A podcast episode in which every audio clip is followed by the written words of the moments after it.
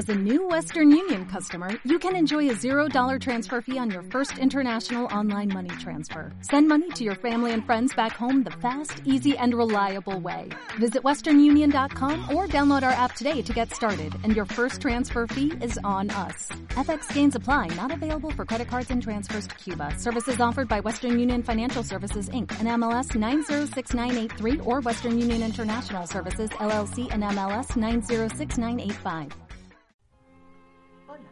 Soy Aide Valdés.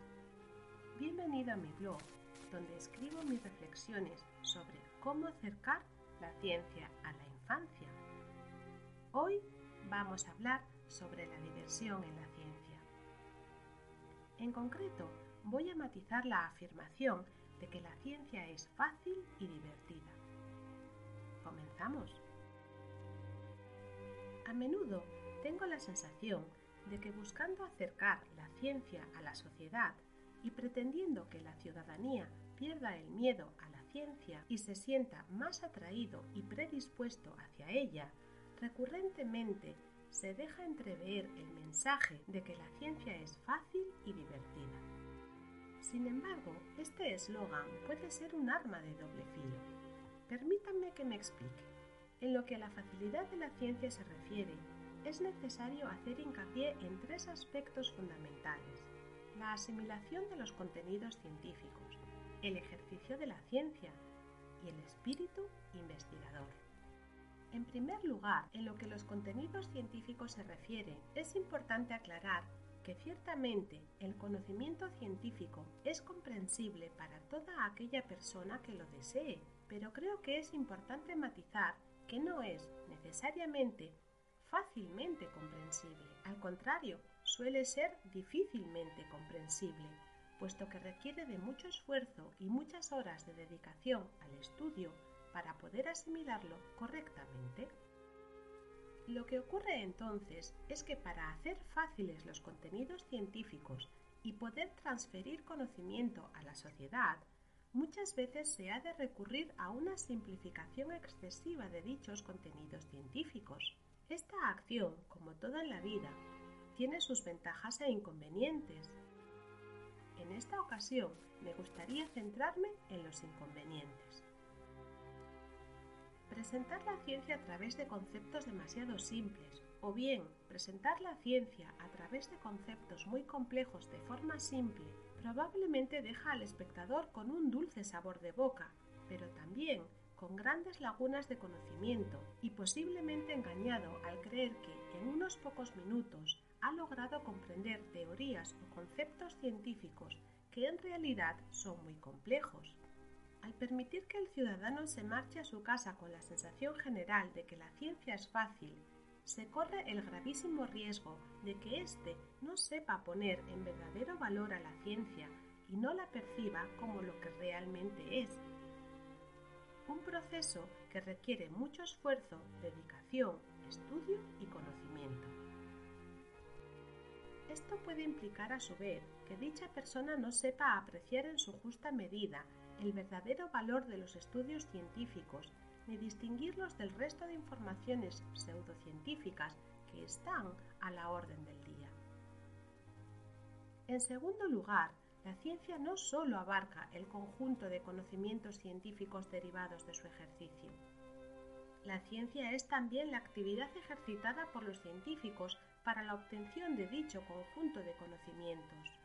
Y llevar a cabo dicho proceso con la seriedad y el rigor que le caracteriza tampoco es necesariamente fácil. Hay que tener en cuenta que la actividad científica es un ejercicio que habitualmente se prolonga bastante en el tiempo para lo que se requiere mucha constancia y paciencia y que se ha de ejecutar siempre de una forma organizada, meticulosa y precisa, lo que no siempre resulta una tarea fácil. Y en tercer y último lugar, también es importante matizar que el ejercicio de la ciencia conlleva una transformación fundamental en el carácter y personalidad del ser humano que lo practica lo que lógicamente entraña una cierta dificultad.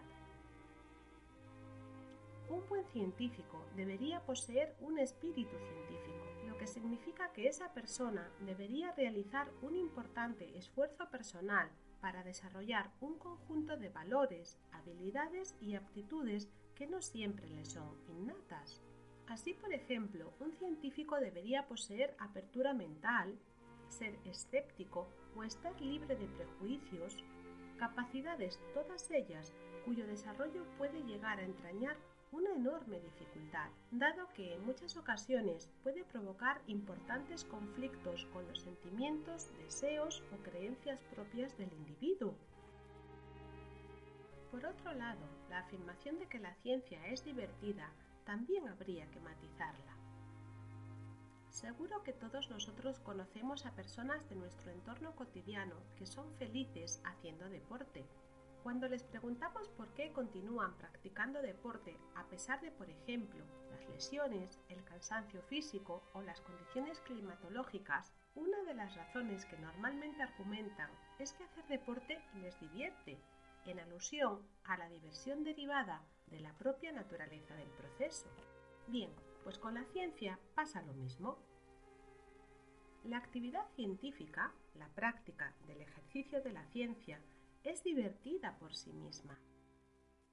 La ciencia resulta entretenida y apasionante porque su fin último es comprender el mundo que nos rodea, lo que satisface el anhelo de curiosidad que ha acompañado al ser humano a lo largo de toda su existencia. Ahora bien, no se vayan a creer ustedes que estar en el laboratorio es una fiesta continua. La actividad investigadora, como cualquier otra profesión, también puede ser rutinaria y en ocasiones hasta aburrida. Lo que ocurre es que hay personas para las que el proceso de investigación científica y todo lo que éste conlleva, incluidos los aspectos negativos, resulta fascinante y atractivo, de la misma manera que hay personas que disfrutan haciendo ejercicio físico a pesar de, como digo, las lesiones o el cansancio. Otra cosa bien distinta es que además sea posible disfrutar con el conocimiento científico derivado del ejercicio de la ciencia asistiendo a eventos de divulgación científica. Pero resulta evidente que se trata de dos formas de disfrutar completamente diferentes. Mientras que el espectador de un evento de divulgación científica es un agente pasivo que disfruta de los conocimientos científicos sentado en una butaca el científico es un agente activo que disfruta haciendo ciencia y generando conocimiento científico, aunque en ocasiones también puede actuar como espectador de eventos científicos, evidentemente. En línea con esta afirmación, cabría matizar entonces que el principal inconveniente de que a la ciudadanía se le otorgue sistemáticamente el papel de espectador es que probablemente acabará por tener una comprensión limitada de lo que es la diversión en la ciencia, ya que nunca experimentará la diversión asociada al trabajo de investigación. En este sentido, resultaría sumamente interesante que se llevaran a cabo más iniciativas que permitiesen a los ciudadanos que así lo desearan, especialmente los niños y los más jóvenes, tomar parte activa en procesos de investigación reales, otorgándoles el papel protagonista del ejercicio de la ciencia y alejándolos por completo del papel de espectador. Esta iniciativa satisfaría además otras necesidades importantes, como son las de desarrollar el espíritu científico de la para que puedan aplicarlo en sus vidas y beneficiarse de todo lo que éste implica, y la de permitir a los ciudadanos comprobar en primera persona el esfuerzo, dificultad, rigor y seriedad que entraña la actividad científica, lo que incuestionablemente influiría en una percepción más positiva y respetuosa de la misma. Otra deriva de lo que es el concepto de ciencia divertida es el de los espectáculos de ciencia que en ocasiones tenemos la oportunidad de presenciar.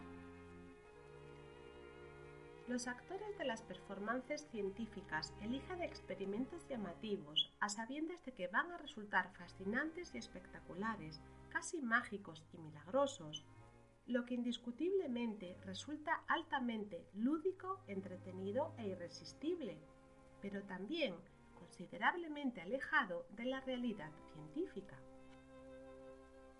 En estos espectáculos, la ciencia se equipara al contenido que ha sido cuidadosamente enlatado con un formato atrayente para el consumo del gran público a costa de alejarla de su propia esencia como proceso de búsqueda del conocimiento, lo que tiene un efecto devastador al banalizar la ciencia y convertirla en un producto de consumo más dentro de la oferta del sector de ocio y entretenimiento.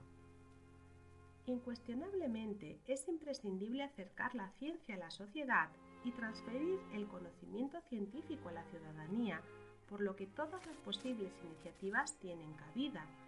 Pero es importante recalcar la necesidad de cuidar adecuadamente las formas y el fondo para no desvirtuar a la ciencia y conseguir así que su verdadero valor e importancia no pasen desapercibidos a la sociedad.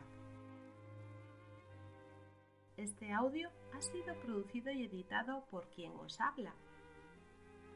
Las ideas recogidas son fruto de mis propias reflexiones sobre cómo acercar la ciencia a la infancia. Nos vemos en el próximo artículo. Hasta pronto.